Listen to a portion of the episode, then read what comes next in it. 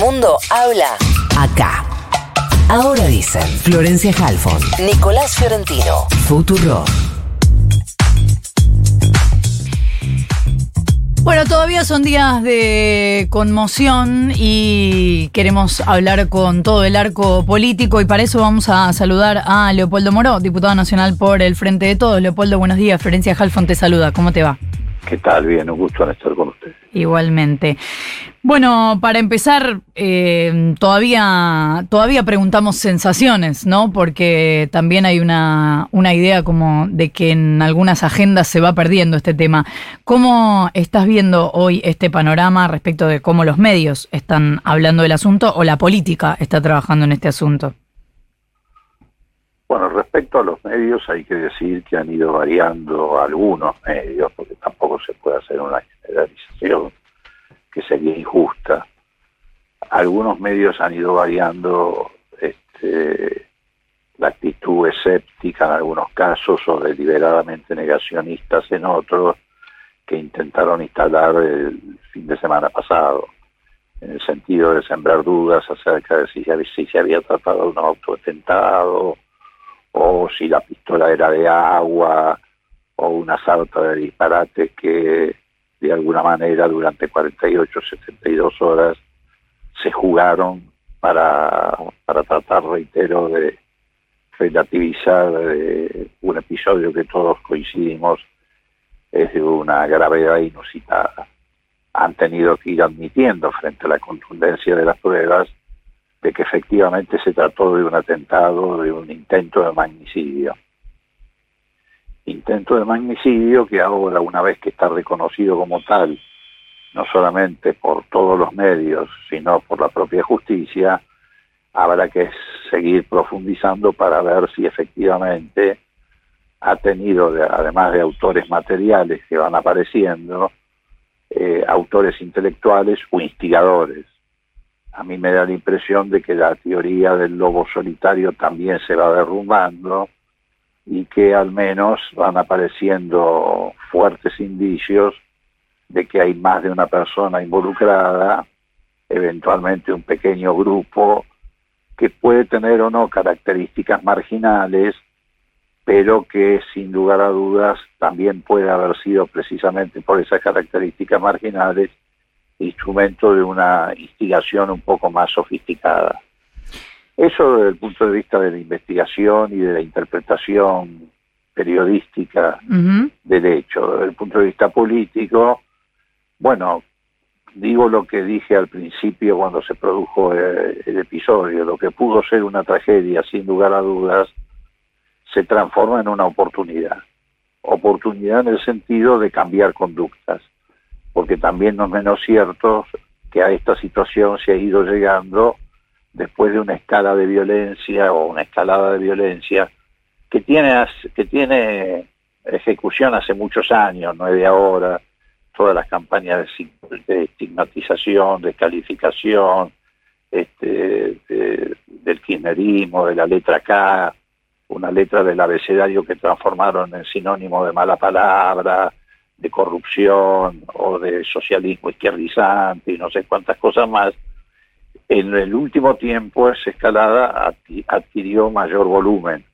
El mensaje de, odio se hizo cada vez más intenso, hubo algunos episodios previos de violencia ya no solo verbal o simbólica, sino real, como por ejemplo insultos en la puerta de diputados a algunos legisladores, o los golpes que sufrió la comitiva que llevaba más a jurar como ministro de Economía, la aparición de grupos explícitamente violentos frente al Instituto Patria, y después, bueno, la violencia institucional que desató la reta en un hecho irracional que ha quedado un poco en el olvido por la gravedad de lo que hemos vivido en las últimas horas, pero que no tiene precedentes, que fue ese operativo eh, insólito que montó un día sábado clandestinamente la madrugada alrededor de la casa de Cristina Kirchner, prácticamente sitiando la, la suma de todos esos factores, se ve que aceleró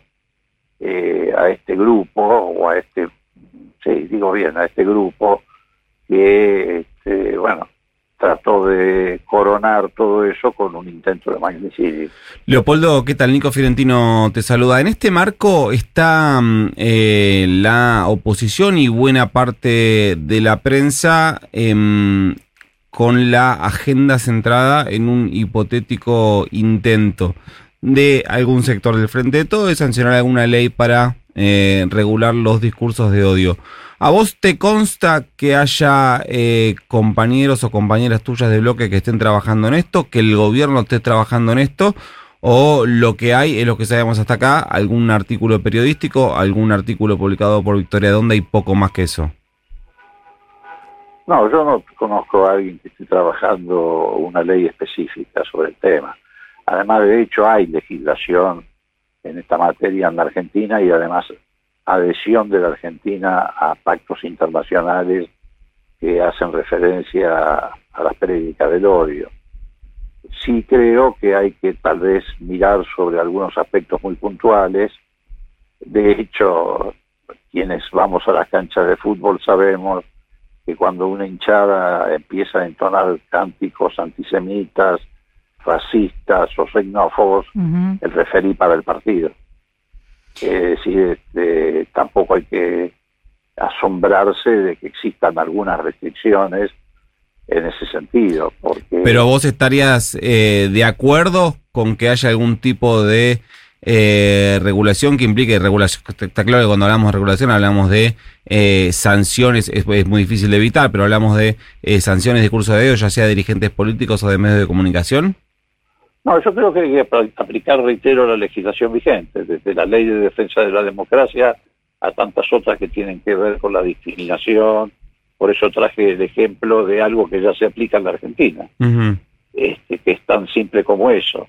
Así que no creo que haya que generar nueva legislación, pero sí aplicarla vigente. Leopoldo, ¿hablaste con Cristina después de lo que ocurrió? Sí. ¿Y cómo la escuchaste? ¿Cómo qué? ¿Cómo la escuchaste? Perdóname, pero la verdad que te escucho muy bajo. Ah, perdón. ¿Cómo la escuchaste? Pregunto.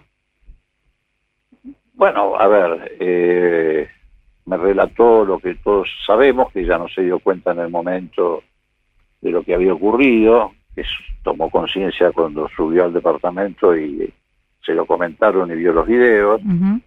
Obviamente está muy apenada porque no creo que haya imaginado este, que se llegara a una situación de este extremo, pero no solo sobre su persona, sino a este extremo de violencia sobre la sociedad, porque lo que ocurrió no solamente eh, pudo haber afectado la integridad física o la vida misma de Cristina. Todos somos conscientes, aunque es contrafáctico, que si esa bala hubiera salido, hoy probablemente estaríamos vos y yo hablando de otra cosa, si es que estuviéramos hablando. Em, Leopoldo, quiero hacerte otra pregunta. Había un estadio. les pido, por favor, si pueden levantar un poco el retorno. Ahí nos encargamos de que desde la operación te levante el retorno, igual yo hablo un poco más fuerte. Quería preguntarte, em, el escenario que había hasta el momento del atentado a la vicepresidenta era un estado del Frente de Todos movilizado, movilizado principalmente y atraídos por la figura de la vicepresidenta.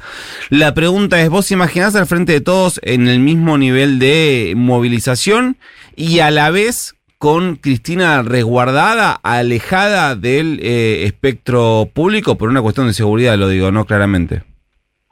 No, Cristina nunca va a estar, ni, ni siquiera por su propia característica personal, alejada del espacio público.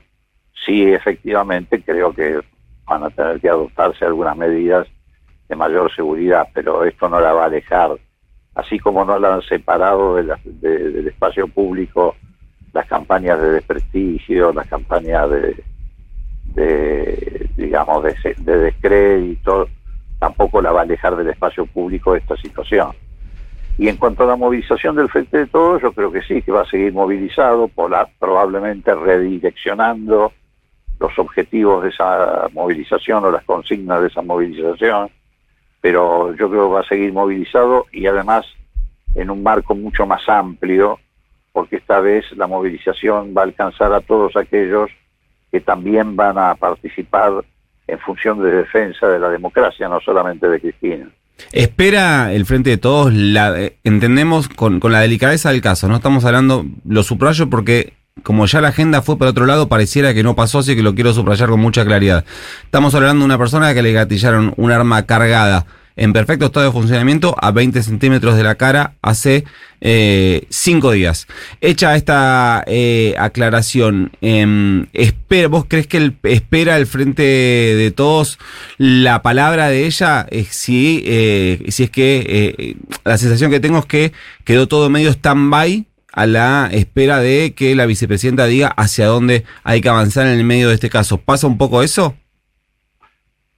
No, yo creo que ya está claro que la línea estratégica que se va a seguir en los próximos días es tratar de reconstituir en la Argentina el pacto democrático que se rompió a partir de 2015. La uh -huh. Argentina en 1983 eh, implícita y explícitamente fundó un pacto democrático. A raíz de todo lo que había ocurrido decidimos que nunca más el Estado se iba a utilizar para perseguir opositores, encarcelarlos, eh, desprestigiarlos y además explícitamente sancionamos tres leyes que han sostenido hasta aquí el, la arquitectura democrática, la ley de defensa nacional que le puso a las Fuerzas Armadas los límites de su actuación, la ley de, que se hizo en la época de Alfonsín, la ley de seguridad interior que se sancionó también por unanimidad en la época de Menem, hizo lo propio con las fuerzas de seguridad para que no fueran utilizados como pretexto la seguridad interior para reprimir o, limitar el accionar de las fuerzas políticas y la ley de inteligencia nacional que se sancionó también prácticamente por unanimidad en la época de la Rúa. Desgraciadamente, cuando asume Macri, rompe ese pacto democrático y pone efectivamente el Estado con un plan sistemático de espionaje ilegal y persecución política articulado con un sector del Poder Judicial y medios hegemónicos, este, en la tarea de perseguir a la oposición, encarcelar los dirigentes, etcétera. Así que en los próximos días nuestro accionar va a estar orientado en el marco de un llamado a la paz y la reconciliación a reconstruir el pacto democrático en Argentina. ¿Y te parece que el radicalismo se diferenció lo suficiente del PRO en las decisiones tomadas en los últimos días respecto de esto? No cabe ninguna duda, se vio claramente en la sesión en la Cámara de Diputados, mientras el PRO en una actitud insólita, inconcebible, porque cuando hay un intento de magnicidio no se discute, se repudia, se levantó del recinto, este, de entrada intentó no colaborar con el quórum y el radicalismo estuvo en pleno sentado en el recinto expresando con mucha claridad el repudio al atentado con sus figuras más relevantes, Facundo Manes, Julio Cobo, Mario Negri, es decir, no faltó un diputado del radicalismo, como tampoco faltaron legisladores, algunos sí, pero estaba presente institucionalmente la coalición cívica. Yo creo que la Unión Cívica Radical tiene la oportunidad de ir dándose cuenta de que el PRO se siente incómodo con la democracia, mientras que el radicalismo nunca se sintió incómodo con la democracia. Hablabas de los que vamos a la cancha. Este domingo tu equipo y el nuestro se van a cruzar, pero nosotros lo que queremos es desearles lo mejor para este domingo. Así que Leopoldo Moró, diputado nacional por el Frente de Todos, muchas gracias por habernos atendido. Bueno, la recíproca, vamos a ¿Qué, ¿Qué es toda esta hipocresía pública? Si queremos. Yo de todo corazón quiero que a Boca le vaya muy bien. Este domingo creo que va a pasar. Ah, bueno, todo va a ser con fanatismo, pero sin violencia. Ahí, Ahí está, está, como tiene que ser. Abrazo, Leopoldo, gracias por atender. ¿eh? Chao, hasta luego. 8 en punto de la mañana, 14.5 la temperatura en la ciudad de Buenos Aires.